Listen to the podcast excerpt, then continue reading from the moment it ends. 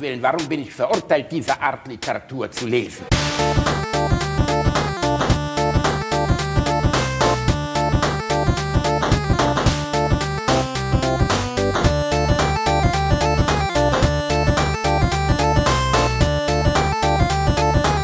Ich lache niemals unter meinem Niveau. Herzlich willkommen bei Alliteration am Arsch Folge 1 nach Folge 0 vom letzten Mal. Herzlich willkommen. Schön wieder hier zu sein. Es kommt Ja, mir vor, als ob es als vor einer Woche gewesen wäre. Das fühlt sich fast so an, aber es ist noch viel näher. Es ist sechs Tage her. Echt? Ich glaube Achso, schon, ja. äh, ich, ich weiß auch nicht mehr. Auch nicht Es ist Folge 1. Ich finde es komisch, mit Folge 0 anzufangen. Ähm, müssen wir uns bei Folge 1 nochmal vorstellen? Nein, man, man muss sich bei Folge 1 nicht nochmal vorstellen. Man macht nur Folge 0, um einmal zu erklären, was man so tut und was man tun möchte. Das haben wir letztes Mal nicht getan, aber ist auch egal. Ähm, macht man so. Hat man schon immer so gemacht. Okay. Wie war's? Also du bist ja der viel erfahrene Podcaster. Das ist ja mein erster Podcast. Ich gehe da ja komplett jungfräulich dran. Ähm, wie war für dich die Reaktion des Publikums? Auf den ersten jetzt, äh, also auf Folge 0, äh, sehr positiv, hat mich sehr gefreut. Also auf Twitter gab es eine Menge Rückmeldungen, Facebook auch hier und da. Und äh, scheint äh, euch gefallen zu haben. Und Ja, so 99 Prozent der Sachen, die ich gelesen habe, waren auch wirklich positiv und nett. Bei Twitter gab es, glaube ich, am meisten Resonanz. Ähm, bei Facebook auch ganz gut. Und es war ähm, eigentlich bis auf wenige, die sagten, kann ich überhaupt nichts mit anfangen, habe ich sofort weitergeschaltet. Ja, muss ähm, ja auch nicht Das jeder. gibt es, ja, Das- das gibt's immer und das ist auch okay. Ähm, grundsätzlich habe ich mich erstmal gefreut, dass so viele Leute an sich Spaß daran hatten. Das ist ja schon mal was. Aber, großer Kritikpunkt, ich würde dir zu oft ins Wort fallen. Ja, das stimmt doch überhaupt nicht. Infame Also- Unverschämt. Halt die Klappe. Was eine infame Unverschämtheit ist. Ähm, aber ich werde natürlich, liebe Community, ich gehe natürlich auf alles ein, was so so ein großes Halt die Klappe, ich ich rede halt doch gerade, Reinhard, verdammte Axt. Jedenfalls, ich werde darauf eingehen, ich werde dir nicht mehr so oft ins Wort fallen, ich werde dir mehr Raum lassen, damit mehr geschwiegen wird in diesem Podcast und geatmet. Und gegessen und getrunken. Nein, äh, Und Essen und und Trinken tut getrunken. man ja nicht beim Podcasten, das äh, mögen die Hörer nicht. Also äh, Trinken geht, egal. Essen tut man nicht. Macht man nicht? Nein, Essen tun. Das ist auch wirklich blöd, wenn du irgendjemandem ins Ohr schmatzt und so, das ist unschön. Aber Trinken geht. Kennst so. du das, wenn du jemandem beim Essen zusiehst und dann auf seinen Mund guckst und dich wahnsinnig ekelst, obwohl er eigentlich was völlig Normales macht? Also wenn du Leute nicht magst, wenn du jemanden überhaupt nicht magst, kannst du ihn auch nicht essen sehen. Weil du es ihm so. innerlich nicht gönnst. Ich weiß, ich weiß, dass er weiter existiert. Ich weiß nicht, woran es liegt. Wenn ich Leute überhaupt nicht mag und sehe die essen, dann finde ich deren Kauen widerlich. Ich, also ich achte selten darauf, weil ich meistens dann selbst mit Essen beschäftigt bin. Dich sehe ich zum Beispiel sehr gerne essen. Wenn du dann so da sitzt mit so einer Tube Schlagsahne und dir die so in den Mund sprühst, dich währenddessen an einen kleinen Schokobrunnen einreibst, das finde ich eigentlich schon immer ganz schön. Ja. Das Magst ist mich ja gerade auch. das exakte Ernährungsverhalten von Reinhard Remford charakterisiert. Das stimmt gar nicht. Ich, ich versuche ja in letzter Zeit auf meine Ernährung zu achten. Ähm, also mal wieder. Das ist, ja- das ist ja wie mit dem Rauchen aufhören. Ne? Also wie, gesund, gesund essen ist wie mit dem Rauchen aufhören. Ich versuche tatsächlich auf meine Ernährung in letzter Zeit ein bisschen zu achten und habe mir schon seit über einer Woche vorgenommen, Sport zu machen. Und ich habe es immer noch nicht wieder verworfen. Also ich halte seit einer Woche. Wie, halt du hast es dir eine Woche lang vorgenommen, hast es noch nicht vor. Das ist aber mal eine Leistung. das ist eine das- Leistung. Das ist Ähm, wirklich nicht schlecht. Nee, ich muss, ich muss tatsächlich ganz dringend mal Sport machen, weil ich merke, ich fühle mich unwohl. Also ich muss nicht mal Sport machen, weil ich sage, ich muss unbedingt abnehmen. Das geht mit Sport eh nicht so gut. Da muss, da sollte man eher an der Ernährung äh, was ändern. Aber ich muss tatsächlich mal wieder Sport machen, um irgendwie weniger träge zu sein, um mal wieder fitter zu werden und insgesamt motivierter. Da ist Vielleicht Sport auch länger zu leben. Ja, pf, kommt drauf an. Ne? Ist auch nicht so, kommt drauf an, ist nicht so wichtig eigentlich. Ne? Du, äh, Kevin Spacey hat in American Beauty den schönen, den darf man ja heute gar nicht mehr nennen, den Mann, aber der hat damals in äh, American Beauty, als er zum Fitnesstraining geht, äh, wird er vom Fitnesstrainer gefragt, worauf er denn trainiert, auf Körper oder auf Masse. Und er sagt, ich will nackt gut aussehen. Und äh, das ist, äh, glaube ich, die perfekte Antwort. Das wäre auch mein Trainingsziel. Ich würde auch gerne nackt gut aussehen. Ja, ich sehe das- aber nackt leider aus wie so ein ähm, leicht aufgedunsenes Damentampon das hat mit doch, Augen. Das hat, ähm, äh, es gibt auch so einen Podcast äh, von Mark Maslow oder so heißt der, äh, Nackt gut aussehen. Der heißt so, so. Ja, ja, das ist so, so, ein- so ein, also ich weiß nicht mehr genau, ob der so heißt oder ob das sein Motto ist, ähm, aber das ist so ein Fitness-Podcast und da geht es auch darum, nackt gut aussehen. Wie, aber wie funktioniert denn ein Fitness-Podcast? Ich höre mir eine Stunde lang irgendeinen so durchtrainierten Spacko an, wie er mir erzählt, wie gut er aussieht. Nee, oder? nee, äh, der, der gibt halt Trainingstipps und unterhält sich mit Leuten über halt Fitness. Also ich meine, man kann sich ja in jedes Thema reinnörden und genauso auch in Fitness. Also ja, es, man es gibt kaum was, in das man sich schlimmer reinnörden kann. Ich Ja. meine, eigentlich sind diese ganzen Mega-Fitness-Heinis sind ja auch, das ist ja eine andere Art, das ist halt trainierter Nerd. Ne? Wenn du siehst, ich gehe, ich war in meinem Leben sehr selten im Fitnessstudio, aber wenn du mal so zwei Spackos neben dir über ihre Muskelbildung und was sie so essen und ihren Ernährungsplan hast reden lassen, das ist äh, hören, äh, reden hast, hören, ist es einfach nur fürchterlich. Sagen wir so, ich glaube, die würden das Gleiche sagen, wenn die dich über Nintendo äh, reden hören würden. Richtig, aber ist mir egal. Ja, Und, de- äh, wahrscheinlich auch. Reinhard versucht doch nicht immer die Perspektive anderer Menschen einzunehmen. Es geht doch nicht darum, dass du hier Verständnis für irgendjemanden hast. Es geht darum, dass du hier komplett narzisstisch, egomanisch darüber berichtest, wie deine Gefühlswelt Siehst du, und das unterscheidet uns. ist. Richtig. Das, das unterscheidet uns. Aber ich, ich war zum Beispiel mal zwei Jahre lang bei Kieser Training angemeldet, die Rückenschule für Senioren. Und der einzige Grund, warum ich mich da angemeldet habe, ist, weil du im Gegensatz zu diesen ganzen anderen Bumsbuden, wo du irgendwelche krass durchtrainierten Jugoslawen neben dir hast, weißt du, die irgendwie so, deren Bizeps so breit ist wie dein Oberschenkel und die dann so stumpf schwitzend und stöhnend neben dir auf so einer Hantelbank hocken, während du dich da an sechs Kilo abmühst.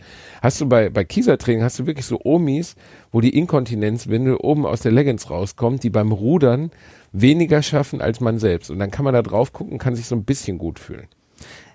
Ich glaube, ich glaube, es liegt eher daran, dass man sich da weniger schämt. Also ich glaube, das größte Problem für Leute im Fitnessstudio oder die noch nicht viel im Fitnessstudio waren und sich noch nicht überwunden haben, ist das Problem äh, der Scham. Also äh, ins Fitnessstudio zu gehen und äh, sich dabei doof zu fühlen, weil man glaubt, von anderen beobachtet zu werden.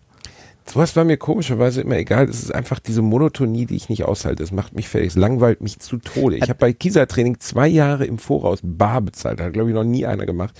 Weil ich gedacht habe, dann wäre ich so geizig, also weil es so viel Kohle war, das war fast 1000 Euro, glaube ich, äh, nur damit ich geistig dazu gezwungen bin, dahin zu gehen. Dann war ich noch zweimal da, habe mich zu Tode gelangweilt und habe gesagt, scheiß auf die Kohle, ist mir egal.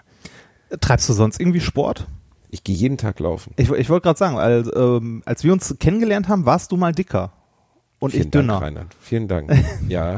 Wir haben uns diametral zueinander entwickelt, du kleiner überbackener Guy Rossmann. Das stimmt aber gar nicht. Ich habe auch immer noch eine Plauze. Ich habe mal 72 Kilo gewogen, als ich meine Frau kennengelernt habe, vor 14 Jahren. Mit 1,99, 1,98. Krass. Wie, wie, bei wie viel bist du jetzt, wenn ich so indiskret fragen darf? Das darfst du, ach, man fragt doch eine Dame nicht nach ihrem Gewicht rein. Hat 97 Kilo. Ja, guck mal, ich bin bei 108 und ich bin 20 Zentimeter kleiner oder so. 108, du bist dreistellig, du alter Schinken. Ich bin, ich bin, ich wiege 108 Kilo. Ja, deshalb, also ähm, Joggen Reini, da müssen wir aber uns wirklich mal treffen, müssen wir gemeinsam, wir machen mal ein Wor- Workout in so Leggings. Ja, können, wenn wir erstmal eine Community haben, weißt du, wenn wir die Leute, wenn die Leute ausrasten bei diesem Podcast, wenn wir schon mindestens so fame sind, dass hier jede Woche eine Million einschalten, dann machen wir gemeinsam so ein Workout und dann dürfen die Leute mit uns trainieren, gemeinsam auch so. Natürlich sind die alle viel sportlicher Dann- als wir, das dann- heißt, wir dann- werden nach zehn Minuten da liegen, so fette Würste. dann, dann möchte ich aber auch eine 80er Jahre Föhnfrisur haben. Das kannst du gerne. Du kriegst so einen Jane Fonda Anzug, aber in so, einem- so einem Erdton oder sowas. Irgendwas, was deine, deine Knabenbusen, dein Knabenbusen leicht betont. Und dann rollen wir uns gemeinsam so eine Pilatesmatte aus und machen so Übungen. Das Einzige, wofür ich mich jemals begeistern konnte, war Laufen. Das ist so das Einzige, was, was mich nicht zu Tode langweilt. Also Fitnessstudio geht nicht. Äh, so so ähm, Vereinssportarten ähm, finde ich an sich cool, aber ich kriege die Regelmäßigkeit nicht hin, weil ich halt mein Leben keinem klaren Terminplan folgt.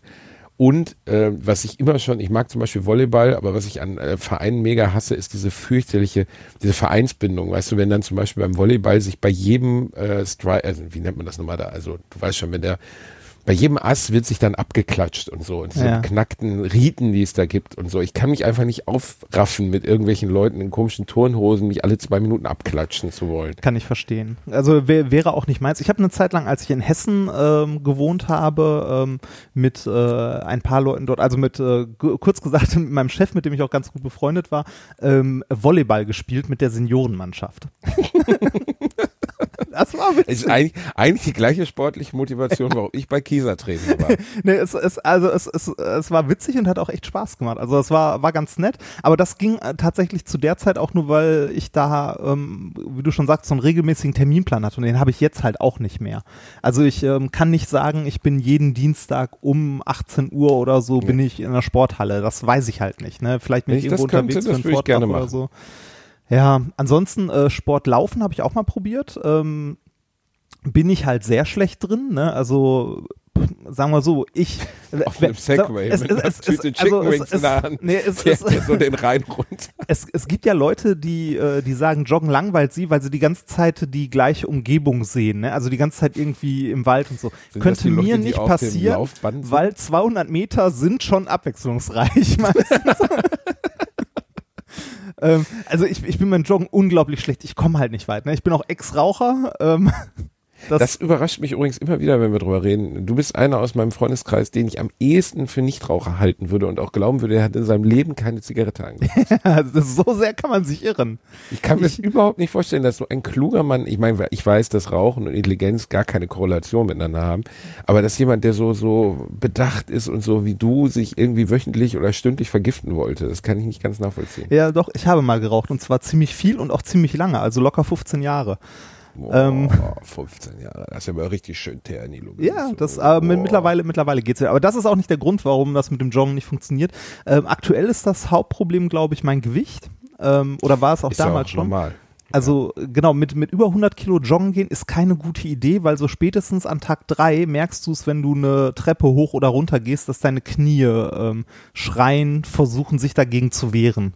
Ich habe auch Probleme mit den Knien. Ich bin jahrelang, habe ich mir da so ähm, fürchterliche Infusionen reinspritzen lassen. Wie heißt das nochmal? Hyaluronsäure. Ähm, kann ich jedem von abraten. Es War das nicht das im nichts. Shampoo? Ja, das wird irgendwie in ganz viele Sachen reingepackt, aber das soll angeblich zur Regeneration des Knorpels beitragen, wobei dir dann andere seriöse Orthopäden sagen, dass der Knorpel ein totes Produkt des Körpers ist, das auch nicht nachgebildet wird. Mhm. Knorpel wird, ist nicht, ist, kein- wie soll man sagen, ist so ein bisschen wie Zement, ist keine Biomasse. Das wird nicht vom Körper selbst nachproduziert. Das heißt, wenn der Knorpel im Arsch ist, ist der Knorpel im Arsch. Dann kannst du das Bein Ja. maximal noch operieren lassen. Dann habe ich mir Hyaluronsäure reinspritzen lassen, was unfassbar eklig ist, weil die Nadel ist ungelogen 20 oder 15 Zentimeter lang, weil das in die Mitte des Knies muss. Und du darfst nicht hingucken, während er das macht. Du wirst wahnsinnig. Es tut nicht weh, es fühlt sich einfach an, als wenn irgendjemand in einen Bereich deines Körpers, wo noch nie das Gefühl, manche Bereiche deines Körpers fühlst du ja nicht. Du weißt ja nicht das Innere deines Beines, wie sich das anfühlt. Aber wenn jemand was reinspritzt, was offensichtlich da Gewebe verdrängt, fühlst du auf einmal das Innere deines Beins, was nicht cool ist. Und dann ähm, hat mir ein, ein Orthopäde gesagt, der einzige Grund, warum sie so Probleme mit den Knien haben, ist auf der einen Seite, sie haben ein bisschen Übergewicht, das geht natürlich auf die Knie, aber sie dehnen sich zu wenig. Man muss sich davor wie blöde dehnen. Sieht zwar entwürdigend aus, aber ich mache vor jedem Mal, wenn ich laufen gehe und auch jedes Mal danach Dehnübungen, weil das hat damit zu tun, dass die Bänder über die Kniescheiben laufen und ähm, die, die, die Kniescheiben irgendwie dann aneinander gedrückt werden, während du läufst. Und wenn die Bänder zu viel Spannung haben, das ist jetzt hier die absolute Nicht-Mediziner-Erklärung, dann wird der Druck auf die Kniescheiben auch erhöht und dann tut es mehr weh. Das heißt, wir beide werden mal gemeinsam laufen gehen. Und dann werden wir uns vorher so richtig schön hier strecken gegenseitig. Herzlich willkommen bei Alliteration am Arsch, Ihrem Fitness- und Medizin-Podcast. Und, Ero und ein bisschen auch Erotik, Erotik-Podcast, ja. würde ich sagen. Also besonders der Satz, wir treffen uns zu Hause bei mir und werden uns gegenseitig strecken, ist in Mm. vielerlei Hinsicht verwendbar. Ja, wenn, wenn, nein, wenn, dann kannst du gerne mal hier vorbeikommen bei mir in der schönen Pfalz, dann können wir hier im Wald joggen gehen. Reinhard, ich weiß, dass du in der Pfalz wohnst. Ich Ja. werde auch eines Tages in der Pfalz vorbeikommen, sobald die dort Straßen Ich, ich, hingebaut ich glaube haben. das bis heute ja nicht. Hier gibt es Straßen. Die Weinstraße, seit hunderten von Jahren. Die Lüge, die du lebst, wird eines Tages zerbrechen, mein Sohn. Du bist ein Junge aus dem Pott. Du brauchst Feinstaub. Ohne Feinstaub kannst du überhaupt nicht atmen. Wie, sollst, du, wie sollst du leben, wenn, wenn an dir nicht mindestens zwei Straßenbahnen in der Minute vorbeifahren? Das kannst du überhaupt nicht, Reinhard. Das geht. Hier ist Rammstein in der Nähe. Hier hämmern alle paar Minuten so ein paar Jets vorbei. Ach, Rammstein. Ja, Ja. stimmt. Das ist in der Pfalz. Ne? ja, das ist, äh, ich weiß nicht, keine, lass sind mal 50 Kilometer sein oder so. Ja. Was hast du denn gemacht in der letzten Woche? Äh, boah, was habe ich gemacht in der letzten Woche? Ich habe ehrlich gesagt nicht viel gemacht. Ähm, ich habe geschrieben und äh, ja gearbeitet im Wesentlichen. Ich habe mich ein bisschen mit Kundenservice rumgeärgert. Ähm, Kundenservice, machst du, machst du jetzt Callcenter bei O2? Nee, äh, eher auf der anderen als Kunde mich rumgeärgert, aber äh, das, äh, das erzähle ich vielleicht später nochmal. Achso, das, das könnte Thema einer juristischen Auseinandersetzung Nein, nein, nein. Das wird, Nein. also es gibt, es gibt zwei, es gibt wenige Dinge, über die ich in unserer langen und intensiven Freundschaft mehr feststellen konnte, als wie sehr du dich über Kundenservice ärgern kannst. Allein deine regelmäßigen Hassposts auf die Deutsche Bahn.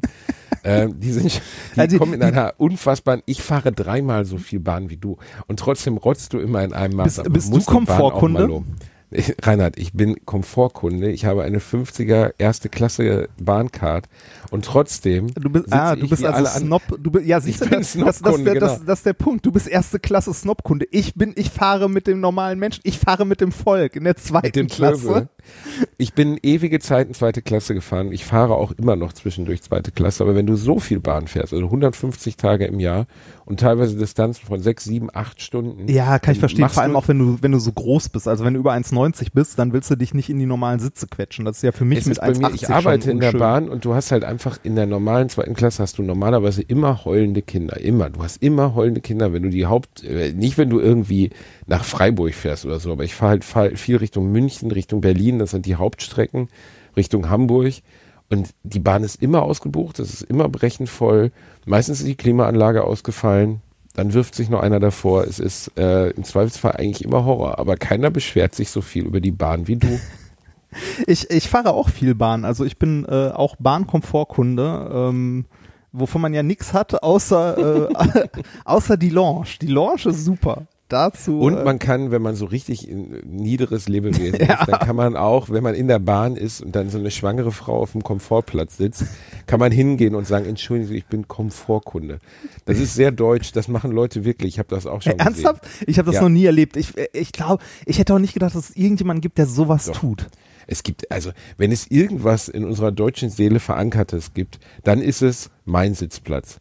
Mein, mein Handtuch liegt da schon drauf, das ist mein Sitz. Hast du schon mal die, den Furor in den Augen von Leuten gesehen, wenn du sich aus Versehen auf ihre Sitzplatzreservierung gesetzt hast? Und noch schöner ist es dann, wenn sie dann feststellen, dass sie im falschen Wagen sind. Ja, Und man ja. ihnen nachweisen kann, dass es gar nicht ihr Sitzplatz ist. Ja, es gibt kaum etwas, wo Menschen in eine solche Ra Du kannst, glaube ich, wirklich, du kannst das Haus von manchen Leuten niederbrennen. Die rasten nicht so sehr aus, als wenn du ihre Sitzplatzreservierung in Anspruch nimmst. Oder Mir- wenn du nicht drauf geachtet hast. Mir ist das ja immer unangenehm, wenn ich mir, äh, wenn ich so eine Mega lange unangenehm. Strecke habe und äh, eine Sitzplatzreservierung habe und da sitzt jemand, ist es mir immer unglaublich unangenehm, denen zu sagen, so, ähm, entschuldigen Sie bitte, äh, Sie sitzen da auf äh, meiner Reservierung, ähm, Entschuldigung. Soll ich dir den Grund dafür nennen? Weil du ein guter Mensch bist. Oh. Du bist ein guter, nein, es ist wirklich, es gibt so kleine Entscheidungspunkte im Leben, an denen sich entscheidet, ist man ein guter oder ein böser. Ja, und die Sitzplatzreservierung. Die im Sitzplatzreservierung ist einer dieser, dieser, dieser, wie soll man sagen, Punkte über den, äh, wie nennt man den Fluss nochmal? Du weißt, der Rubikon. Da ist der Rubikon überschnitten. Wenn du das machst, wenn du wirklich zu irgendwelchen Leuten gehst und sagst, bitte, ich habe diesen Sitzplatz reserviert. Das, ich, ich habe letztens in einer Zug, das war ein bisschen hart, vollbesetzter Zug ähm, und es kommt eine Omi rein und sie hatte keine Sitzplatzreservierung und es war eine acht Stunden Fahrt. Und niemand, niemand von den Leuten um mich herum, die deutlich kürzere Strecken zu fahren hatten, vermute ich mal, hat irgendwas gesagt. Dann habe ich gesagt, wollen Sie bei mir sitzen? Und dann habe ich mich hingestellt neben die und habe acht Stunden neben ihr gestanden. Weil kein anderer Platz mehr frei wurde. Und die war aber irgendwie auch ab dem Zeitpunkt, der sie war erst total niedlich, als sie einstieg, dann habe ich ihr den Sitz überlassen. Und ab dem Zeitpunkt, wo sie auf meinem Sitz saß, hat sie mich nicht mehr angeguckt. Ich glaube, weil sie Angst hatte, ich würde den Sitz zurückfordern. Was ich nicht getan hätte, aber es war trotzdem, es passieren in der Bahn, letztens ist eine alte Frau eingestiegen, ein älteres Ehepaar und sagten, sie sehen aus wie unsere Enkelin. Zu Das dir. hat mich auch, das zu mir. Ja, Ich habe mich gefragt, wer ist die Enkelin? Eine Wikingerkönigin oder so? Ich sehe nur wirklich, also so feminin bin ich jetzt nicht. Ich bin ein bisschen femininer geworden in der letzten Woche. Ich habe mir nämlich gestern die Brust enthaaren lassen. Ah, schön. Warum machst du sowas? Fernsehen. Ich Da- da muss bei man- einer Fernsehshow mit. Ja, bei der ähm, wird ein Experiment durchgeführt und da wird die Frage gestellt, wie viele Haare hat man eigentlich auf der Aha, okay. Brust? Willst du mal schätzen, ungefähr, wie viele Haare so ein normaler Mann auf der Brust hat? Ich weiß es seit gestern. Ich, sag's nicht, weil ich darf es noch nicht sagen. Ich tippe mal so auf 5000. Gar nicht schlecht. Oh, Gar nicht so schlecht. Schön. Dran. Und Ich hätte instinktiv tat viel mehr getippt. es war ungelogen, also ich bin, ich, es ist halt ein Experiment, das wird durchgeführt, ähm, Was? völlig egal, So ist eine mit- Fernsehshow. Mit, mit Wachsnummer? Also, ne? mit so mit, mit nur. Wir sind in Heißwachs einen und dann. Barbershop in Köln gefahren mit Kaltwachs. Mit so Kaltwachsstreifen, mit denen sich Frauen die Beine enthaaren. Ich bin mir relativ sicher, es hätte eine deutlich angenehmere. Natürlich, man hätte es rasieren können, aber die wollten ja den Effekt, dass es mir weh tut. Sie haben allerdings, glaube ich, im Vorhinein nicht einberechnet, wie weh es tut. Ich würde das auf einer Schmerzskala von 1 bis 10 absolut als 10 einordnen. Sich mit Kaltwachsstreifen die Brust enthaaren ist so unfassbar schmerzhaft als Typ, weil die Haare sind tief drin und sie sind lang. Das ist nicht wie wenn man an Bein enthaart. Am Bein habe ich auch einen Test gemacht. Das ist Aua. Ja. Aber das ist eine 4 im Verhältnis zur Brust. Ja, Brust ist 10. Ich habe trotzdem tiefsten Respekt vor jeder Frau, die das zu Hause macht. Ihr seid bekloppt, Mädels. Macht das nicht. Ähm, also ich, ich habe lieber eine Frau mit Haaren an den Beinen als eine Frau, die leiden musste. Ich finde, das ist ganz fürchterlich. Das ist einfach, das haben Sadisten erfunden, Kaltwachsstreifen. Und dann waren wir bei so einem Typen, so ein Zähnebarbier, weil das cool aussah, der Laden, der war auch mega nett. Aber der hat halt direkt gesagt, ich habe noch nie jemanden äh, gewachst, noch nie. Wir machen das hier nicht. Wir sind ein Herrensalon. Ja. Ähm, keine Ahnung, wie es wird. Und dann trägt er den ersten Streifen auf, alle am Grinsen um mich herum und, zieht den ab. Und ich habe so geschrien, es hat so weh getan. Und dann kam direkt Blut, weil die Haut mit abgegangen ist. Und er guckt nur so völlig fassungslos das Team an und sagt so, ich, ich glaube, das soll so nicht. Und ich sage, ich glaube, das soll so auch nicht, ich will nicht mehr. Ey. Und dann haben wir noch 26 Streifen gemacht danach. Und es tat so fucking weh. Jede Ich hoffe, du Sekunde. wirst ordentlich dafür bezahlt. Ich wurde dafür okay bezahlt und ich glaube, der Einspieler, der daraus entstanden ist, der dann bei ProSieben laufen wird, ist sehr lustig geworden. Also es ist zum Anschauen, sicherlich von außen zum Piepen. Die anderen Mitarbeiter waren auch da, die machten dann so dubelmäßig, waren die da am Haare schneiden, damit das nicht so leer aussieht in dem Laden. ja. Und die haben sich bepisst vor Lachen, Ja, weil ich kann wirklich... Ich, kann ich mir Und dann, vorstellen. hatte, ich hätte, und dann hatte ich eine Stelle, wo die Haare nicht weggingen. Und dann viermal, viermal haben wir mit dem Streifen da drüber und beim fünften Mal kam dann der Produktionsleiter und sagte, müssen wir mal eine andere Richtung probieren. Und ich sag so, ey, Feierabend, ohne Scheiß, da kommt jetzt überall Blut raus. Ich will nicht mehr, bitte, ich will nicht mehr. Können wir das bitte rasieren? Ähm, dann haben wir so ein Mini-Stückchen rasiert. Und nachher wurden all meine Haare einzeln auf so äh, Klebeplättchen geklebt, um zu ermitteln, wie viele ich habe. da mussten wirklich Leute sitzen und man mussten meine Brusthaare von diesen Wachsstreifen auf Klebeplättchen machen. Ein sehr entwürdigender Job. Ja, allerdings. Aber dass, äh, dass das an der, ähm, an der Brust deutlich schmerzhafter ist als irgendwie am Bein oder so, kann ich vom, äh, vom Tätowieren nachempfinden. Ähm, es gibt nichts Schlimmeres, mit Abstand nichts Schlimmeres, als äh, sich die Brust zu tätowieren. Ja, das ist, glaube ich, auch echt nicht schön. Also Bein Wahrscheinlich und so. so. Ellbogen oder so. ist nee, Ellbogen toll, ist auch nicht schlimm. Ellbogen ist alles okay, auch so Hand, also ja, ich glaube Handinnenfläche Stimmt, man ist kann dich ja in fast allem fragen, außer Sack. Du bist ja wirklich überall tätowiert. Ähm, also ich, ich glaube, ich glaube Handinnenfläche ist noch fies oder so, aber irgendwie so an den Pulsadern, das geht. Äh, Arm und so ist alles überhaupt kein Problem. Ich glaube so Seite, so an den Nieren ist noch ein so bisschen wahnsinnig fies. nah beieinander, ne? Was denn? Die Also, Nerven äh, auf der Hand. Ja, ja, ja, so nah Handinnenfläche beieinander. und Handinnenfläche sieht auch meistens äh, sehr schnell scheiße aus, ähm, weil da ähm, die Haut halt sehr stark beansprucht ist und du schnell in so, also in Tattoos kleine Ecken, also kleine Macken drin hast und so. Aber ich glaube, ähm, also bei mir war es zumindest so, bei mir hat nichts auch nur ansatzweise so schlimm geschmerzt wie die Brust und ich habe bei nichts auch also bei nichts so sehr gelitten und so sehr geschwitzt wie äh, bei dem Tattoo auf dem Brustbein. Das, Ja, äh, ich meine, du hast den ganzen Oberkörper voll, ne? Das Nein, das stimmt gedauert. nicht. Mein Rücken ist noch frei. Also, Oberkörper, also Ober, äh, Brust, die ja, ganze Brust ja, voll. Ja, aber das, das, das würde Stimmt, dein. Rücken ist frei. Du bist der einzige Mensch, den ich kenne, der ganz Körper tätowiert ist, aber den Rücken frei hat. Ja, der Rücken ist irgendwo, so der Klassiker. wahrscheinlich müsste man da auch erst enthaaren. Oh. Rani, das können wir dann machen. Das machen wir bei unserer Pilatesstunde. Ja. Ich bringe dann, einfach- ich bring dann einfach meine schönen, die kann man auch zweimal verwenden. Ich mache die nochmal richtig warm für dich, leg die drauf und dann. Wir, wir, können, wir können auch so Uhu-Sekundenkleber nehmen, glatt streichen und dann. Es gibt ein paar, also ich finde Tattoos grundsätzlich schön. Ähm, ich äh, ich, ich finde es cool, ich mag's, ich mag's bei Frauen, ich finde es toll. Es gibt nur so ein paar Stellen. Was sich in letzter Zeit entwickelt hat, ist zum Beispiel das Oberschenkel-Tattoo bei Frauen. Finde ich ganz fürchterlich. Echt? Ich letztens habe ich eine gut. junge Frau, nee, ich habe letztens eine junge Frau gesehen. Ich versuche jetzt nicht darüber zu berichten, dass sie, doch, Sie war eine dicke Hubbel. Und sie hatte den Kölner Dom auf ihrem Oberschenkel und ich würde sagen in Originalgröße. Also wirklich, das war, das sieht so bescheuert aus. Sie hatte diese riesige Kirche auf diesem riesigen Oberschenkel. Das sah aus wie so eine Vase. Ah, Eine Vase mit einem Fuß dran. Das war einfach ganz, ganz, ganz, ich finde es nicht ästhetisch. Also wenn es so ganz, ich finde es eine doofe Stelle, weißt du. Ich finde es auch immer, was ich immer bei dir zum Beispiel sympathisch finde, ist, du ziehst jetzt keine Muscle, Muscle-Shirts an, damit man deine Tattoos sieht. So, die an den Armen sieht man eh.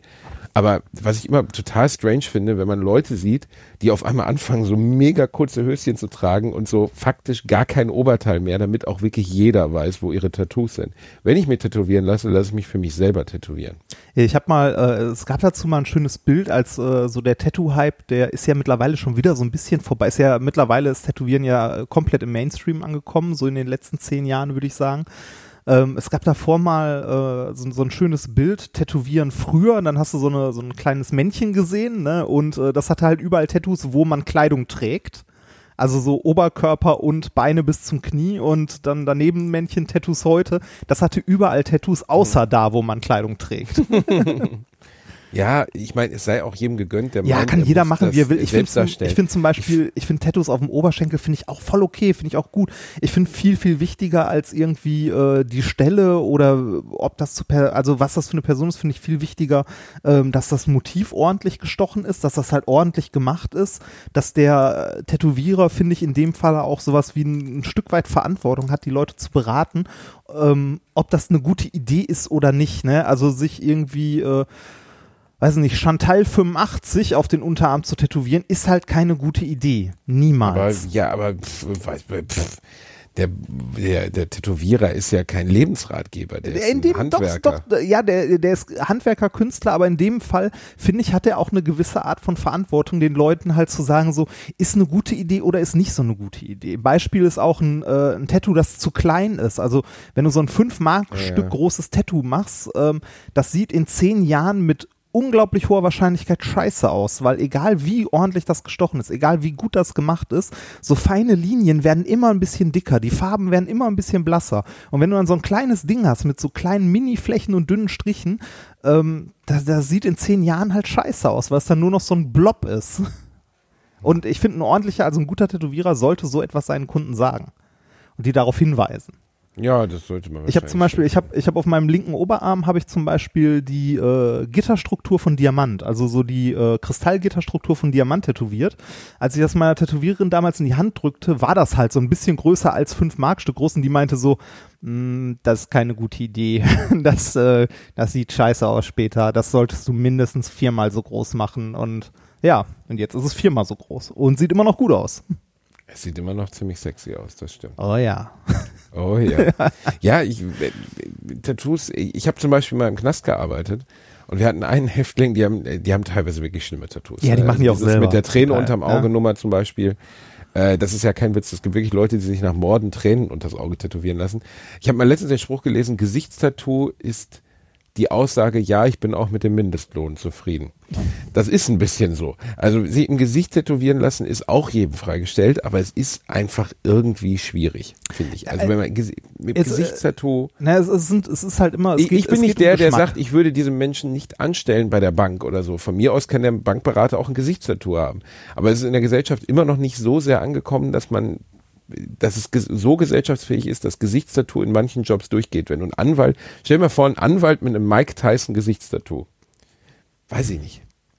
Ich bin, ich bin ein Ich riesengroßer, also ich, ich, ich find's okay, ehrlich gesagt. Ich finde, also ich bin ein Riesenfreund davon, dass bitte jeder so zur Arbeit gehen soll, wie er möchte und sich wohlfühlt. Ich find's auch, weiß nicht, äh, es ist ja allgemein so, äh, dass Leute sagen, ja, in gewissen Jobs sollte man einen Anzug tragen und ordentlich aussehen. Das hat was Nein, mit Respekt Bullshit. zu tun und so weiter. Finde ich auch totaler Quatsch. Also bitte, ich würde mich freuen, wenn ich zu meinem Bankberater gehen würde und äh, der hätte irgendwie, weiß ich nicht, ein Silverstein-T-Shirt an, eine Jeans und Vans und äh, sieht so aus, als wäre er gerade ins Büro äh, gestolpert. Solange der seinen Job ordentlich macht und mich respektvoll behandelt und ordentlich berät, ist das doch super. Okay, jetzt sind wir bei Bank und ordentlich. Ähm, Aber Arm, nee. armen Bruder. Ja. Aber äh, ich bin komplett bei dir. Auch nicht, dass das jetzt wieder falsch ankommt mit Tattoos. Für mich wäre es völlig okay, wenn mein Anwalt ein Gesichtstattoo hatte. Ich sagte damit nur, dass die Gesellschaft dafür Ja, nicht bereit ich, ist. ich weiß, was du Ja, meinst. und Also, äh, das ist ähnlich wie letztens zum Beispiel ging die Polizist, Polizei an mir vorbei, Hochsommer, 40 Grad, lange schwarze Hosen. Da habe ich mich auch gefragt, so, ey, ich würde einen Polizisten einfach aus Respekt auch ernst nehmen, wenn er eine kurze Hose anhätte. Das wäre für mich völlig in Ordnung. Ähm, ich verstehe nicht, warum die, äh, klar, Uniform ist Uniform. Also die müssen als Polizei erkenntlich sein. Ja. Aber warum müssen die sich zu Tode schwitzen dabei bei 40 Grad? Das gleiche in den Büros mit, an, mit allen möglichen Büroberufen, wo man Anzüge tragen muss. Ich verstehe es nicht. Es ist mir nicht erschließbar. Ja, es- also äh, es- das hat nichts mit der Arbeitsleistung oder mit der Qualität der Arbeit zu tun. Ja, es ist, es ist ja teilweise schon bei Aushilfsjobs, die irgendwie Schüler machen oder so, dass gesagt wird so, ja, aber äh, es dürfen keine sichtbaren äh, Piercings oder äh, Tätowierungen sein. Du denkst dir so, warum? Völlig diskriminierend eigentlich. Ne? Ja, ja ich würde es jetzt nicht mit diskriminieren in einen Topf werfen, aber es ist, äh, Doch. Ja. Also natürlich ist es diskriminierend zu sagen, du darfst, wenn du hier als Schüler, Praktikant beim Stadttheater arbeitest, darfst du kein Nasenpiercing haben. Warum nicht? Warum nicht? Also was akzeptiert, wenn ich, keine Ahnung, an der Drechselbank arbeite, dass ich dann vielleicht meinen äh, 60 Zentimeter Nippelring rausnehmen Ja, sollte, weil ja, die das Gefahr was besteht, dass mir der Körper abgerissen wird. Aber bei Sachen, wo es nur um Ästhetik oder empfundene Gesellschaftskonformität geht, ist doch totaler Bullshit. ja, das äh, sehe ich genauso. Wie gesagt, ich, ähm, für mich ist das ein Grund, warum ich also ich würde es wahrscheinlich hinkriegen, wenn ich mich stark überwinden würde, aber äh, freiwillig möchte ich nicht in einem Job arbeiten, wo mir zum Beispiel vorgeschrieben wird, was ich anziehe. Hätte ich ein Problem Du hast mit. schon mal freiwillig nicht in einem Job gearbeitet, in dem dir vorgeschrieben wurde, was du ja, drei anziehst. Monate. Du bist der einzige Mensch, den ich kenne, der ein gutes Nettogehalt aufgegeben hat, um endlich wieder T-Shirt tragen Ja. zu können. Das finde ich wahnsinnig Das- charmant. Ja, für seine Überzeugung gerade stehen. Das ist gut. Ja. Das ist gut. Apropos für seine Überzeugung gratis stehen. Ähm, Oh, jetzt ich- kommt eine Überleitung. Oh, ich spüre eine Überleitung. Schön, ne? Goldene Brücken. Oh, jetzt Ähm, bin ich gespannt. Äh, Elon Musk. Das ist mal eine Überleitung. Mayonnaise. Meine lieben Freunde, Mayonnaise. Elon Musk. Elon Musk, ähm, der Mann. Elon Muskatnuss, ja? äh, kennen den alle. Müssen wir erst sagen, wer das ist. Doch, mittlerweile kennen äh, wir den kennt, glaube ich, mittlerweile jeder. Also, Visionär, äh, das ist der, Multimilliardär. genau, der Mensch, der, gestört, der hinter. Tesla steht, SpaceX, ähm, äh, wie heißt nochmal, wie heißt nochmal das Ding mit der, äh, mit der Röhre? Äh, äh, Hyperloop? Hyperloop, genau. Äh, Hyperloop, also äh, hinter all diesen äh, Dingen steht Elon Musk. Ähm, warum komme ich auf den? Der stand äh, in den letzten Tagen in der ähm, ja in der Presse, weil er viel getwittert hat und äh, damit seinen Börsenkurs ein bisschen beeinflusst hat. 800 Millionen, das muss er Ja, erstmal die, die, hinkriegen. ja, die hat er verloren, weil er, der, aber nicht wegen einem Tweet, sondern wegen Rumgeheule in der New, äh, New York Times, glaube ich, oder? Ah, stimmt, weil er gesagt hat, dass er nicht mehr pennen kann ohne Schlafmittel. Ja, ja, genau. Und äh, ich finde das sehr interessant, weil äh, meine, äh, meine Freundin hat zwei Tesla-Aktien. Zwei? Ja. Zwei Tesla? Was ist denn eine Tesla-Aktie wert? Äh, ich glaube 200 Dollar oder so, so um den Okay. Dreh. Ja, Also ist sie Kleinstaktionärin. ja äh, Großaktionärin. Nein, Die gehört die- so die- gesehen faktisch äh, ein Becherhalter von dem Tesla-Fahrzeug. Ja, so, so in etwa. Also das jetzt auch nicht, um irgendwie, um irgendwie Geld zu scheffeln oder so, sondern eher, ähm, weiß ich nicht, weil, weil man von dem Produkt oder von der Firma überzeugt ist. Ich hätte auch äh, damals, wenn ich irgendwie Geld über gehabt hätte, äh, tatsächlich eine Tesla-Aktie oder zwei oder drei. Also Gewinn machst du damit nicht, ne? Verlust aber auch nicht. Es ist eher so Geld parken. Ähm, also wie ein Sparschwein im Wesentlichen. Äh, ich meine, die Tesla-Aktie, die, äh, die hüpft jetzt hin und her, aber das macht dann irgendwie, wenn du zwei Ja, Aktien hast, ist das plus minus 20, 30 Euro. Ne? Also das ist halt nicht die Welt. Elon Musk ist auf jeden Fall eine sehr, sehr schräge. Ich habe die Biografie letztens gelesen. Äh, er kommt ja aus einer südafrikanischen, ähm, äh, faktisch einer Mensa-Familie. Alle in dieser Familie sind hochbegabt. Hat der- Man muss mal die Mutter von ihm, äh, von ihm googeln. Bitte jeder, der uns zuhört, soll mal die Mutter von Elon Musk googeln. Wenn die nicht 1A aussieht wie ein weiblicher Bond-Bösewicht oder wie eine Böse aus, äh, oder wie Cruella de Vil, die Böse aus 101 Dalmatiner. Alle in dieser Familie haben irgendwie einen Schuss nicht gehört. Die Eltern haben sich schon früh getrennt. Oh ja, ich sehe gerade, die sieht wirklich aus wie aus 101. ja, es ist unfassbar. Die sieht auch nicht aus wie ein Mensch. Und er sieht eigentlich auch mittlerweile gar nicht mehr so richtig aus wie ein Mensch. Vor 15 Jahren sah er noch nach äh, haarloser Informatiker aus. Gib mal Elon Musk before he was rich ein. Da lachst du dich kaputt. Da hat er nämlich drei Haare auf dem Kopf. Das ist ja alles nachgepflanzt worden. Wiegt ungefähr die Hälfte. und sieht also nicht annähernd so fit Oh, aus wie krass. das heute. Ja, Ja. krass, ne? Elon Musk sah mal ganz anders aus. Da war er noch mit seiner ersten Frau verheiratet, der immerhin sechs Kinder gemacht hat. Ähm, und sie, glaube ich, beim sechsten Kind haben die sich, das muss man sich mal vorstellen, genau. Ich glaube, er hat ähm, in der Biografie steht, sie haben sich beim sechsten Kind zu einem Abendessen verabredet. Da war sie schon schwanger.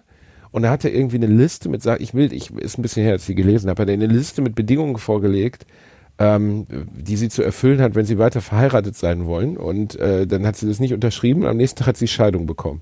Ha- Ja, aber Und danach hat er dreimal hintereinander die gleiche Frau geheiratet, Tallulah Riley, jeweils immer für ein Jahr. Der Typ muss komplett einen an der Mummel haben, das muss man einfach mal sagen. Also Ja, du weißt- trotzdem du natürlich weißt ja- visionäre ich Schaffenskraft. wollte gerade sagen, du weißt ja nicht, was, was dahinter steht. Man steckt ja nicht drin. Ne? Hat er diese Biografie selbst geschrieben oder hat jemand anders die? Die Biografie hat er natürlich nicht selbst geschrieben, die hat ein Beobachter geschrieben, der sich mit ihm zum Abendessen getroffen hat. Und allein dieses Protokoll dieser Abendessen mit dem sind so strange, weil der so komplett anders funktioniert als alle anderen Menschen, weil der völlig, weil, weil so, so, wie soll man sagen, Höflichkeitsfloskeln oder der normale Umgang, den er untereinander pflegt, mit ihm völlig unmöglich sind, weil dem eigentlich, weil er gar nicht wie ein Mensch rüberkommt, sondern wie jemand, der irgendwie auf die Erde geschuckt, geschickt wurde. Es gibt doch, ist das, ist das L. Ron Hubbard? Es gibt ein, äh, es gibt ein Science-Fiction-Buch, äh, in dem die Hauptfigur Elon heißt und auf die Welt geschickt wurde, um die Menschheit zu erlösen. Ich muss mal nachschauen, von wem das war. Sogar ein sehr bekannter äh, Science-Fiction-Autor.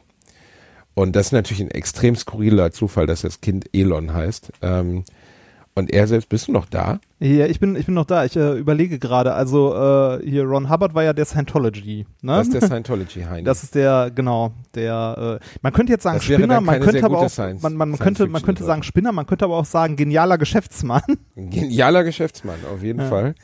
Äh, das kann man über, über ähm, Elon Musk auch sagen. Ich frage mich halt immer nur, also äh, die Frage, die jetzt im Spiel gestellt wurde, wann verbrennt der so? Wann ist vorbei? Ne? Weil der hat ja drei Firmen gegründet, gegen jegliche Marktkonvention, hat eine äh, Internetbezahlungsplattform gegründet, hat Milliarden damit verdient, hat dann gesagt, ich fliege alleine ins All. Das war was die PayPal, NASA ne? seit ewigen Zeiten, PayPal, genau, und was äh, was die NASA seit ewigen Zeiten für absurd gehalten hat, dass irgendein Privateigentümer es schafft, Flugzeuge, äh, also Raumschiffe ins All zu bringen.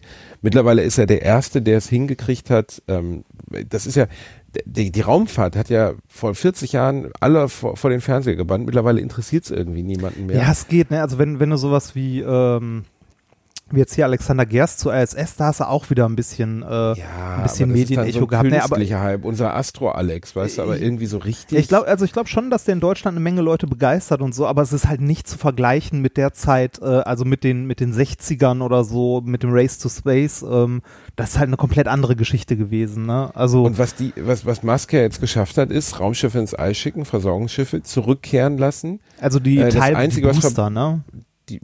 Von den Booster, Raketen. Ja, aber genau. der, der, also das, was am meisten, am teuersten ist, ne? Und äh, hat damit ja unfassbar so gesehen revolutioniert, wie wir ins All reisen. Und Also sagen wir so, war der erste, der seit, äh, der seit Jahrzehnten da mal wieder Geld hingehauen hat, ne? Also da Geld hingesteckt hat, ähm, äh, das mal wieder anzuschieben, weil der, das, das öffentliche Interesse an Weltraum ist halt seit der Mondlandung ähm, exponentiell abgeflacht, ne? Definitiv. Das, ja. äh, ich, Leider. Glaubst du, dass, dass, dass der irgendwann, äh, also dass die Strähne irgendwann enden wird? Jetzt Tesla hat Produktionsprobleme, die wollen ja jetzt ein marktfähiges Auto auf den Markt bringen, was der Normalbürger fahren kann, was nicht 200, 300.000 das Dollar Model kostet. 3. Model 3, genau. Und ähm, glaubst du, er wird vor die Wand fahren oder er wird das hinkriegen? ich kann sowas schlecht einschätzen, aber ich glaube, äh, ich glaube, dass sie es hinbekommen. Also die haben ja, ähm, die haben ja ihr Produktionsziel letztens tatsächlich mal erreicht mit diesen 5000 Autos pro Woche, die sie produzieren wollten. Natürlich gibt's immer noch Probleme. Ähm, ich glaube, dass äh, das Revolutionäre eigentlich an, an dieser ganzen Tesla-Geschichte ist ja, dass sie versuchen, den Prozess möglichst stark zu automatisieren dass halt ähm, die Produktionskosten sinken. Und man muss es ganz, ganz deutlich sagen, äh, so viel man da äh, Gemecker hört, gerade aus der deutschen Autoindustrie hörst du natürlich Gemecker Ja, ohne. Ende, weil der die einfach mal äh, bloßgestellt hat, ähm, und zwar massiv mit dem Tesla. In Deutschland zum Thema Elektromobilität, was hatte man hier? Ne? Ein BMW i3 oder i8, ähm, sind aber, also der i8 ist nicht bezahlbar, das ist halt äh, so eine Luxus, also ein Luxusschlitten genau wie, wie ein Tesla Model S. Und ähm, der i3, der hat irgendwie eine Reichweite von 150 Kilometer oder so und es wurde die ganze Zeit gedacht, ja, nee, ein ordentliches, äh, also ein Elektroauto mit einer Reichweite wie ein Benziner kann man nicht bauen und äh, der Mensch hat's einfach gemacht, ne? Also so ein Tesla hat irgendwie 400 Kilometer Reichweite und mit den Superchargern ist der in einer halben Stunde irgendwie wieder auf 80 Prozent geladen und du kannst mit dem Ding Fernreisen machen, ohne Probleme. Also du kannst ohne Probleme vom Ruhrgebiet bis nach Italien fahren mit dem Teil. Und wenn man realistisch ist, werden wir auf lange Sicht um Elektromobilität sowieso nicht herumkommen. Ne? Das ist ja, ich habe vor ein paar Tagen eine Talkshow gesehen, die fand ich ganz interessant. Da ging es äh, unter anderem, äh, Harald Lesch war da, hier der große Welterklärer. Äh, Dr. Harald Lesch, der wirklich aus meiner Sicht, ich kann das ja immer nur als ein Otto Normalbürger ähm, beurteilen, ein sehr kluger Kopf ist und ein sehr guter, zumindest jemand, der sehr anschaulich machen kann, wo die Ja. Probleme liegen. Ja, der macht das sehr Und nett. Äh, der hat länger über den Klimawandel gesprochen und dann habe ich lustigerweise vor ein paar Tagen auf Twitter was entdeckt. Da war ein äh, Zeitungsartikel, glaube ich, aus der New York Tribune von hun- 1902, also vor 106 Jahren, hat die New York, New York Ja. Tribune schon darüber berichtet, dass der massive, das massive Verbrennen von Kohle dazu führen wird, dass die ähm, äh, Atmosphäre sich erwärmen wird und dass die Auswirkungen dieser Atmosphärenerwärmung absolut unau also nicht vorhersehbar sind. Und das ist 106 Jahre her, in der wir trotzdem weiter Kohle abgebaut haben, in der wir in Deutschland zum Beispiel den Kohleabbau sogar subventioniert haben, um Wählerstimmen zu kriegen. Das kann die SPD und die CDU können sie einfach nicht mehr verhehlen. So weißt du, die erneuerbaren Energien haben mittlerweile vier oder 500.000 Menschen, die da arbeiten. Die Kohle hat 20.000 noch und wird trotzdem immer noch aufrechterhalten. Das ist ja, der Braunkohletagebau findet ja zum Beispiel immer noch statt. Ja, und das ist also Kohle, also Kohleabbau und so ist in Deutschland auch stark subventioniert. Also es ist ja schwer irgendwie, also äh, gucken wir uns den deutschen Steinkohlebergbau an, der wird dieses Jahr zu Grabe getragen. Also dieses Jahr ist das letzte Jahr ähm, des äh, deutschen Steinkohlebergbaus. So leid mir das für die Kumpel tut und für die ganze ähm, Kultur, Ja. die das umlabert. Ich meine, ich komme aus der größten Steinkohlewerk, äh, ähm, Steinkohlestadt, die es überhaupt im Ruhrgebiet gab, ähm, Gelsenkirchen. Aber äh, wenn man ehrlich ist, ist es schon lange bekannt, dass es eine sehr schädliche, ähnlich wie die Atomenergie, eine extrem schädliche Industrie ist und die Auswirkungen werden unsere Enkel und unsere Urenkel zu spüren bekommen. Und man hat ewige Jahre nichts dafür getan, erneuerbare Energie Ja, in den und Staat zu trotzdem, trotzdem hast du Lobbyisten und ähm, in der Politik Politiker oder auch äh, Menschen, die äh, sowas wie den Klimawandel ähm, hinstellen zu, ja, kann sein, könnten wir mal drüber diskutieren. Und wenn du dir die wissenschaftliche Community anguckst, da ist nichts mit, kann man mal drüber diskutieren oder ja, könnte sein, sondern das ist seit Jahren, ist das Fakt dass es einen Ja, menschengemachten Klimawandel gibt. Ne? Und dann hast du so Spinner äh, in den USA zum Beispiel wie Trump oder so, die halt sagen, nee, gibt es nicht. Oder bei uns in der AfD hast du ja auch Leute, die sagen, nee, Klimawandel gibt es nicht. Das ist so Eins meiner Lieblingsvideos des letzten Jahres, wie, Vollpfosten. äh, wie, wie äh, B Trixie von Storch sagt, dass äh, die Sonne doch einfach mal ein bisschen weniger scheinen sollte. also es ist, äh, ja, das ist Ja, aber traurig. äh, ne, gerade gerade was äh, was solche Sachen angeht, es ist halt leider nicht immer alles rational, was äh, entschieden wird. Ähm, Das hat ja auch was damit zu tun, dass wir unsere Politiker nun mal für vier Jahre wählen. Wir wählen Menschen für kurze Abschnitte. Äh, sie versuchen die Macht über diese vier Jahre beziehungsweise darüber hinaus zu erhalten, indem sie kurzfristige Entscheidungen treffen, keine langfristigen Entscheidungen.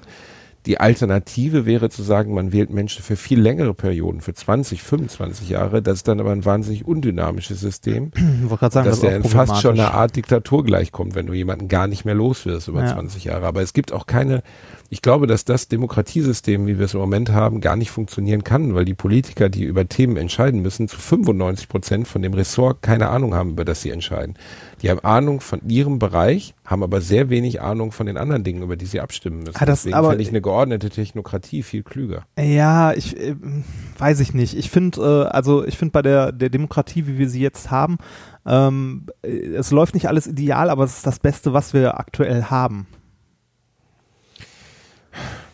Ja, Ja, und äh, es ist immer noch besser als alles andere, was wir sonst haben. Das ist also es ist ähnlich wie wie das äh, Peer-Review-System in der Wissenschaft. Da sagen wir auch, das ist nicht ideal, das ne, hat halt Macken und jede Menge äh, Punkte, über die man meckern kann, aber wir haben nichts Besseres.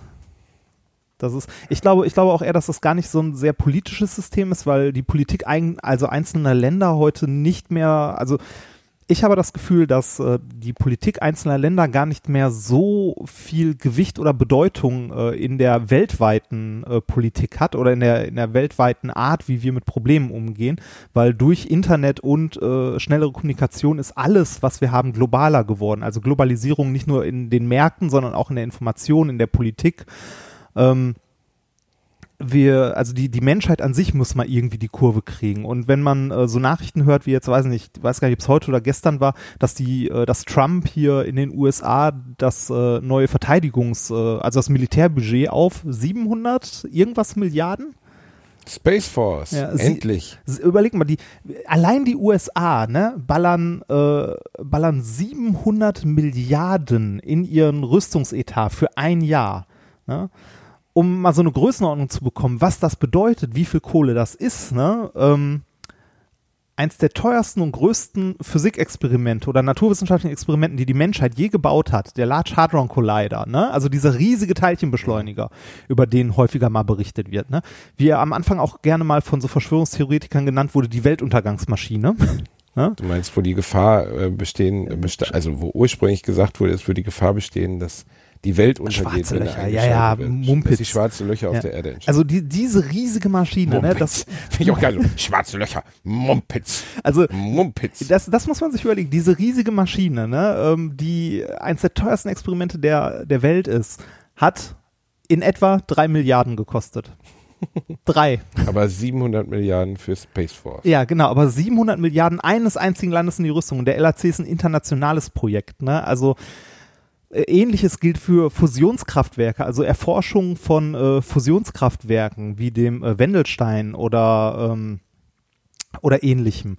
Also also die, die Idee aus Fusion Energie zu bekommen, also aus Kernfusion, ähm, das sind die, also die Prozesse in der Sonne nachzubilden und daraus Energie zu gewinnen.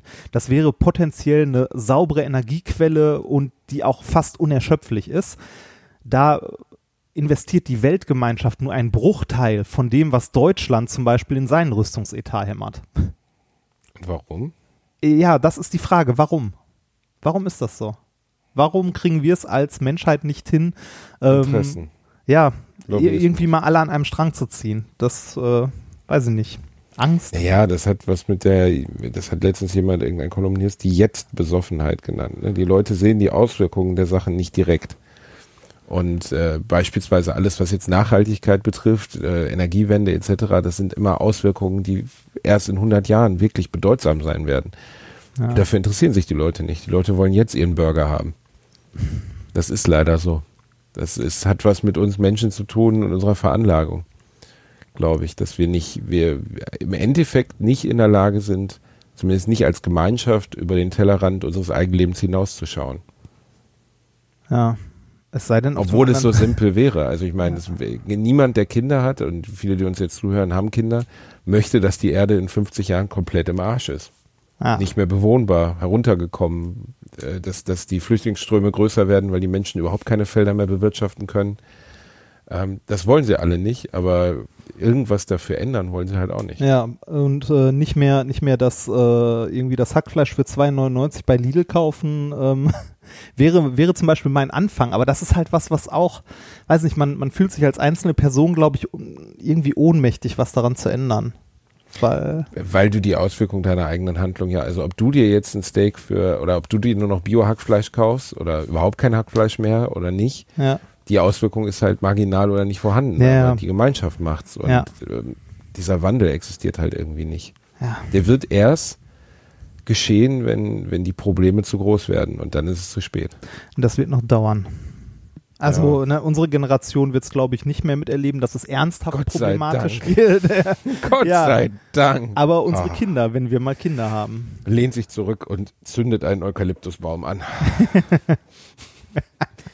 ja, es ist, es ist traurig, aber es ist so. Aber wir wollen, wir sind ja hier auch nicht im Betroffenheitspodcast. Nee, ich wollte gerade sagen, wir müssen mal die Ran- Basti Kurve und Ran, wir müssen die Stimmung jetzt wieder, wir müssen die Stimmung heben, Reinhard. Wir müssen jetzt Ja. zurück, wir müssen zum Aufreger der Woche kommen, unserem Endthema. Was ist Ach dein Gott. Aufreger der Woche? Du sagst es wieder, du hast es dir, du hast ja nichts ausgedacht. Ne? Nee, ich hab, ja, ich kann, Reinhard. Ich, ich, kann, ich kann, ich kann höchstens, ja, ich bin nicht gut vorbereitet. Ich kann höchstens äh, ähm, äh, aus der äh, aus der letzten Woche, nee, letzte Woche, nee, eigentlich eigentlich also ich reg mich, ich wollte, ich habe mir vorgenommen, mich weniger aufzuregen, wie du ja schon gesagt hast. Das ist aber total schlecht für den Aufreger der Woche. ich hab, ich, ich das ist geradezu kontraproduktiv für unser Projekt, das der Aufreger der Woche.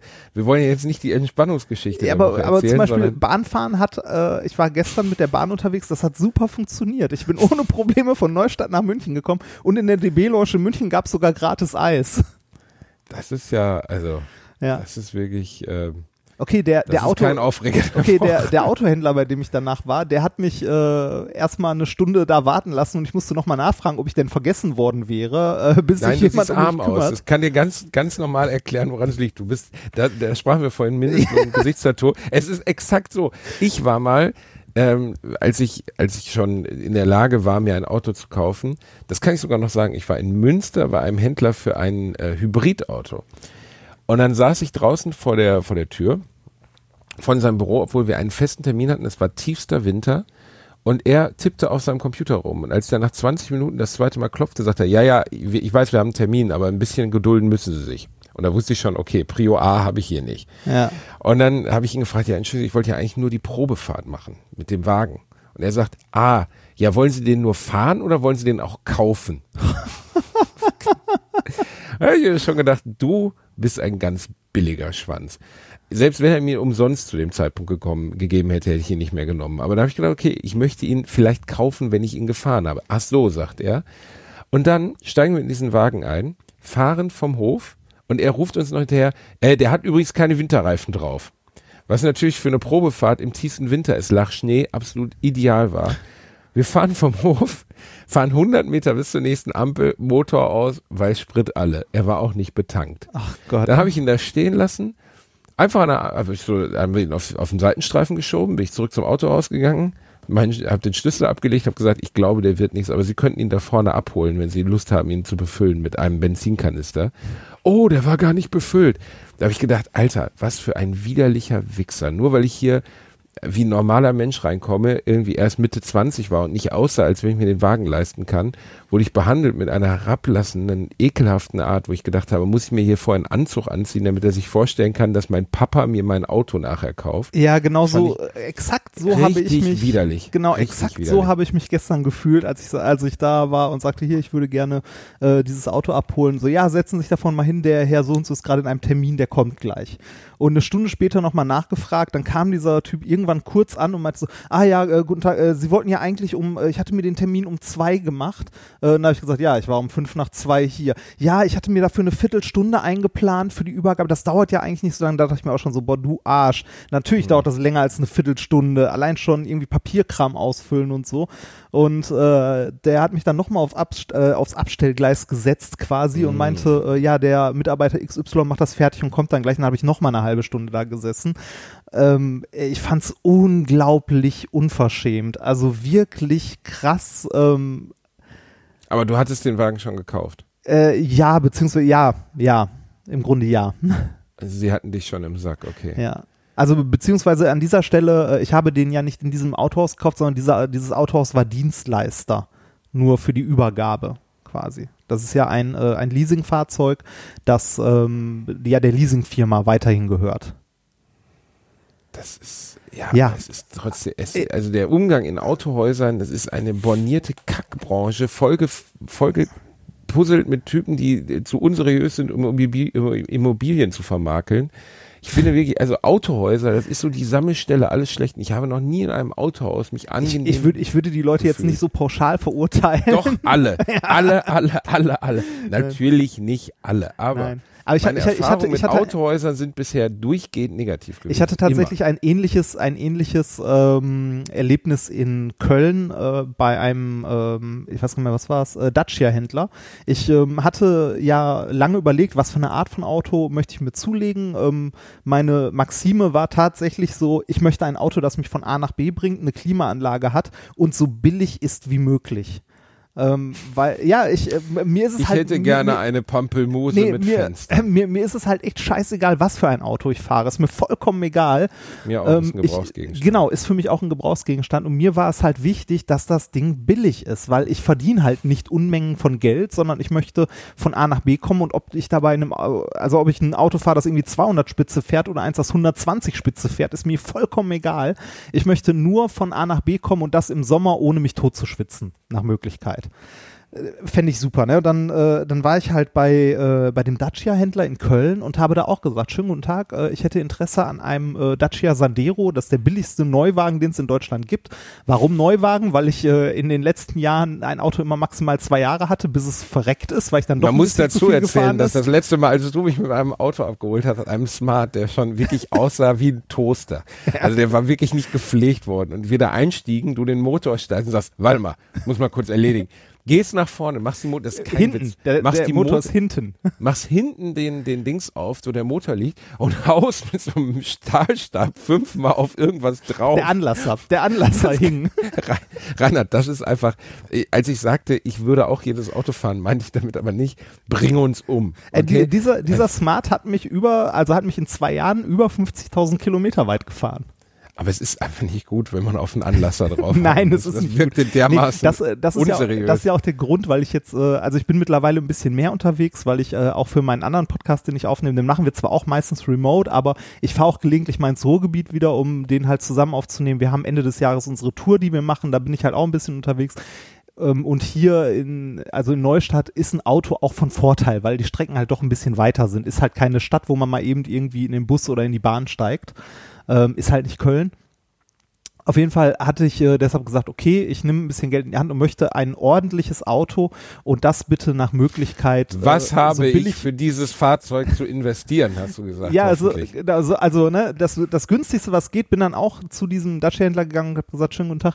Ich hätte gerne, also ich hätte gerne ein Angebot für ein Sandero äh, äh, Basismodell mit einer Klimaanlage. ich ne? bin arm. ich bin sehr arm, aber ich hätte trotzdem Ich- ich- gerne ein Ja, Auto. ich, ich wollte halt nicht, also ich will halt nicht viel Geld dafür rauswerfen. Ne? Im Fall eines Unfalls und diese- möchte ich, dass der Hase überlebt, der mir vor die Motorhaube gelaufen Ja, und- ist, aber ich nicht. Ja, Und in, in diesem, äh, in diesem ganzen, äh, ja, in diesem, das ist ja auch Bürokratie ohne Ende. Wenn du da irgendwie dann noch versuchst, das irgendwie steuerlich möglichst günstig zu machen, ähm, auf jeden Fall war ich da, habe dann ein Angebot bekommen von dem, von dem Herrn, der mich tatsächlich dort auch herablassend bis zum geht nicht mehr behandelt hat. Also Beim Dacia-Händler, also ich meine, du warst ja jetzt schon nicht, also du warst ja jetzt schon im Autohaus, Ja, in trotzdem. dem eher Leute vorbeikommen, die sagen, meine Kasse ist jetzt nicht so riesig.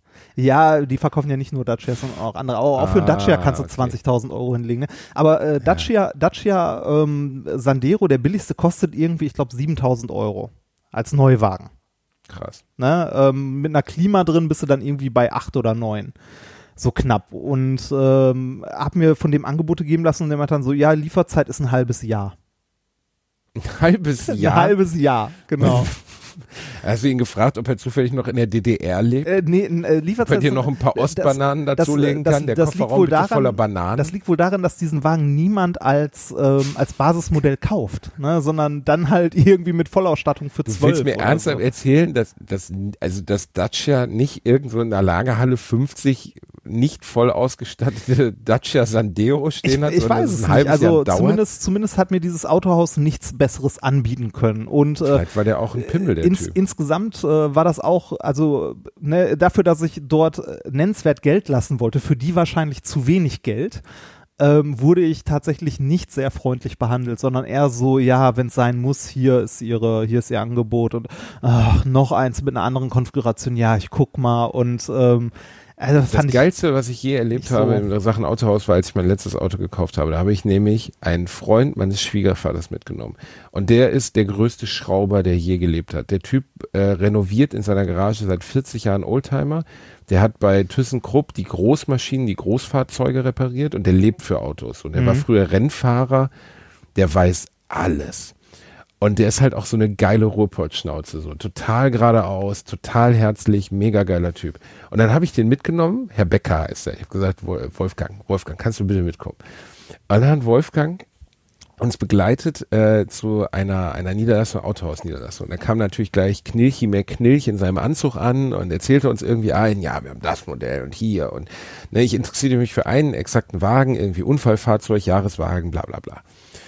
Und er wollte mir dann halt erzählen, so der Preis. Und dann hat, hat Wolfgang sich erstmal so auf richtig doof gestellt. Ne? Also erstmal so getan, hier so, so ein bisschen rumgeklopft und gegen den Reifen getreten und so.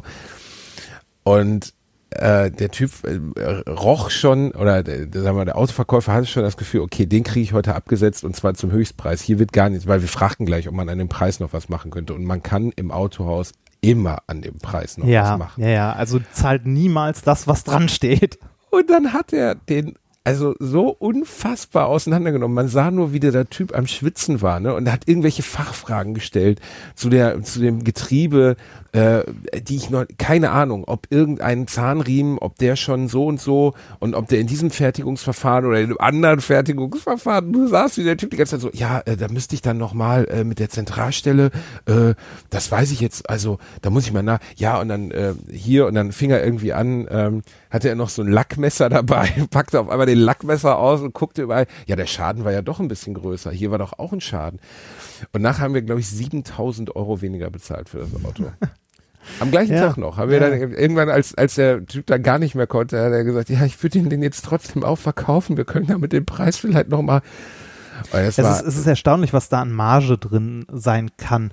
Man muss dazu sagen, ich glaube, es gibt unterschiedliche Arten von Autoverkäufern. Einmal die, die wirklich abgezockten, die wirklich mies sind, aber auch Leute, die da äh, tatsächlich enorm unter Druck stehen, um irgendwie, also weiß ich nicht, verkau also die müssen pro Woche, weiß ich nicht, drei, drei Fahrzeuge verkaufen, weil sie im Wesentlichen von der Provision leben. provisionsbasiert. Ja, Ja, natürlich ist es auch ein unbarmherziger Job und ich will auch niemanden ab, Ja. abcanceln so. Das ist sicherlich in vielerlei Hinsicht auch einfach unsexy da zu arbeiten und wahrscheinlich oft schlecht bezahlt, wenn man nicht genug verkauft und damit man genug verkauft, muss man teilweise halt auch Mist erzählen wahrscheinlich. Aber trotzdem war es schon, es war schon ein genussvolles, also ja, glaube ich. es war irgendwie einfach schön zu sehen, wie das dann anfing auszupacken und immer mehr und meine Güte, toll. So Fachmänner bei der Hand haben. Ja, ist schön, Das müsste ne? man in allen Das- im Leben haben. Stell dir mal vor, du würdest irgendwie im Amt oder so immer so einen Fachmann dabei haben. Reinhard, Ja. jetzt sind wir aber leer geredet. Ich glaube, ja, ich glaube, für heute reicht. Für heute reicht's. Ne? Wir vorbei. kommen zum Finale unseres großen. Wir singen jetzt noch unseren Abschiedssong. Wiener Meier Würstchen-Song. das wäre geil. Wenn- Ich, wenn ich, ich mal- würde ich würd dich jetzt, ich würd dich jetzt gerne noch fragen, ob du mal äh, gesungen hast. Also, ähm, äh, okay, wir, wir, sind, wir sind schon, schon eine Stunde dabei, aber die fünf Minuten haben wir noch. Musstest du in der Schule oder so mal singen? Ja. Ich habe mal auf dem Schulfest in der Schule Let It Be gesungen. Und ich hatte Solo? eine glockenklare Singstimme, als ich ein Kind war. Und dann hat ungefähr drei Tage bevor ich dieses, diesen Song beim Song and Dance Festival des Grillo-Gymnasiums Gelsenkirchen 1996 mit zwölf performen sollte oder 13, äh, hat meinen Stimmbruch eingesetzt. Und ich fange an mit Let It Be. und dann brüllt einer aus der ersten Reihe, Lass it sein, heißt Let It Be Bielendorf. Das sind, das Das sind auch immer die ganz großen Momente, so die Schulkonzerte und so. Hast ne? du mal gesungen? Ja, ich musste in der Schule. Gott, wie süß. Man- ich kenne dich total gut als Knabenchor. ja, super, ne? Man, man hatte bei uns in der Oberstufe die Wahl, ähm, äh, also Mathe-Abitur oder Singen. Nee, da hätte ich, da hätte ich Mathe, also ich habe ja eh Mathe im Abitur genommen, weil ich das geil fand. Ähm, und, und damit auch, also damit nie Probleme hatte. Ähm, Singen war da schon eine andere Geschichte. Man hatte bei uns die Wahl zwischen, ähm, boah, was war das nochmal? Ähm, Theater, also dass man in der Oberstufe Theater macht, ähm, inklusive Aufführung und so, äh, Schulorchester, wenn man denn ein Instrument spielte, oder Chor. Und da bist du da ich, in den da, Chor da, ich, da ich nicht gerne auf Bühnen stand zu dieser Zeit, habe ich gedacht, ah komm, nimmst, du, nimmst doch den Chor, da gehst du in der Masse unter. Haben sich aber nur zwei andere beworben Nee, und dann wart ihr ein Barbershop-Trio. Nee, ich, ich habe, ich habe, ähm, es, äh, der, der Chor war gar nicht so klein, waren irgendwie 30 Mann oder so und äh, Damen. Das Problem war nur, man wurde natürlich, was mir zu der Zeit damals, als ich klein und dumm war, noch nicht bewusst war, nach Stimmen aufgeteilt, ne? so Bass, Tenor und so weiter. Und äh, ich wurde in den Tenor eingeteilt und wir waren drei. drei Leute im Tenor. Und wenn dann mal einer krank war oder zwei, hast du da auch gerne mal alleine eine Stimme gesungen. Ähm, das war ein bisschen unangenehm. Und was mir zu der Zeit auch noch nicht bewusst war, war, für die Benotung am Ende des Halbjahres äh, wurde schön einzeln vorgesungen mit Klavierbegleitung und so. Ja, Das, äh, das war meine, meine damals. ich finde, wir beide sollten jetzt gemeinsam zum Abschied, zum heutigen Podcast, damit die Leute nochmal was haben, weil wir beide Jungs aus dem Pott sind, zumindest die erste Strophe des Steigerlieds singen. Ja? das sollten wir jetzt mal tun. Eins, Meinst- zwei, Nein, nein, nein, drei. nein, nein, Moment, Moment, Moment, Moment. Ich muss, Das kannst ja, Junge, wenn du da nicht, also ganz ehrlich, wenn du beim Steigerlied nicht äh, textsicher bist, dann, du fängst gerade an zu googeln. ne? Nein. Wenn du, wenn, wenn du beim Steigerlied nicht textsicher bist, dann möchte ich, dass die Stadt Essen dich sofort aus allen städtischen Büchern streicht. Dann lebst du wirklich, dann bist du, dann gehörst du gar nicht, dann bist du nicht mehr in Essen geboren. ja, nein, nein, aus nein. deinem ist ja- Pass ja wird das gut. durchgestrichen. Es, es, es wäre mir nur sehr peinlich gewesen, wenn ich das jetzt nicht gekonnt hätte. Gut, sehr schön. Wie- wie- Eins, zwei, drei. Glück auf, Glück auf. Der, Der Steig- Steiger äh, äh, Schön, den kommt. Text Ist kannst du, aber oder? die Melodie nicht, du Vollpfosten. ah, den Text gar nicht. Und er hat sein helles Licht bei der bei Nacht. der Nacht. Und er hat sein helles Licht Licht bei der der Nacht. Nacht. Ey, Oh Gott, ist das schlimm. Lass uns das, lass uns das an dieser Stelle beenden. Bitte, bitte, Nein, wir bitte. stellen, wir stellen den Leuten einfach die Frage, ob sie Lust haben, in Zukunft uns noch mehr singen zu So. Das, also äh, Text kannst du, Melodie sollten wir Ich wirklich konnte noch noch nie Melodien. Oh Gott. Ich bin so ein Typ, der bei Saturn steht und sich Yesterday kaufen will und dann sagt so, das geht ungefähr so. Yesterday, yesterday. genau, Yesterday. I'm the Komm, lass- lass- lass uns- Man. Boom, lass, lass boom. uns an dieser Stelle äh, Schluss Wir machen. wir für werden heute. albern. Wir müssen jetzt Genau, Schluss wir, machen. wir hören uns in einer es Woche hat uns wieder. sehr gefreut. Wir wurden, ach so, wir sollten noch ein, zwei Fragen beantworten äh, vom, vom geneigten Publikum. Es hatte nämlich zum Beispiel eine geschrieben, hey, ich habe mega viel Spaß dran gehabt, ich weiß aber nicht warum. Ähm, was ist denn eigentlich das Thema des Podcasts? das Konzept oder so. Das, ne? was ist das ja. Konzept? Wir haben keins. Ja. Ich habe auch gar keinen Bock auf Konzept. Wenn ich Konzept möchte, dann baue ich mir ein Haus oder so. Aber wenn, ich brauche kein Konzept. Also sagen wir so, dass der, also wir haben kein richtiges Konzept. Das ist der einzige Grund, warum ich das zeitplantechnisch hier überhaupt noch hinbekomme, weil ich hierfür exakt nichts vorbereiten muss. Siehst du? Das ist sehr gut. Ja. Das, damit hast du diesen, hast du eigentlich, ja, also wie eigentlich bereiten wir uns schon intensiv hier drauf. Ja, ja, natürlich. Siehst du? Und äh, ja, wir danken euch allen beim Zuhören, fürs Zuhören und ähm, Empfehlt Ja. uns weiter.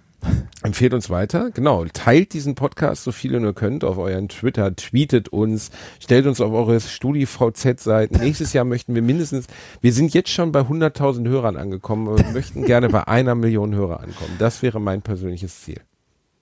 Ich wäre schon froh, wenn es bei dem 100.000 ja. Hörer. Und Macht's jetzt gut. verabschieden wir von uns. Also uns von euch. Tschüss. Tschüss.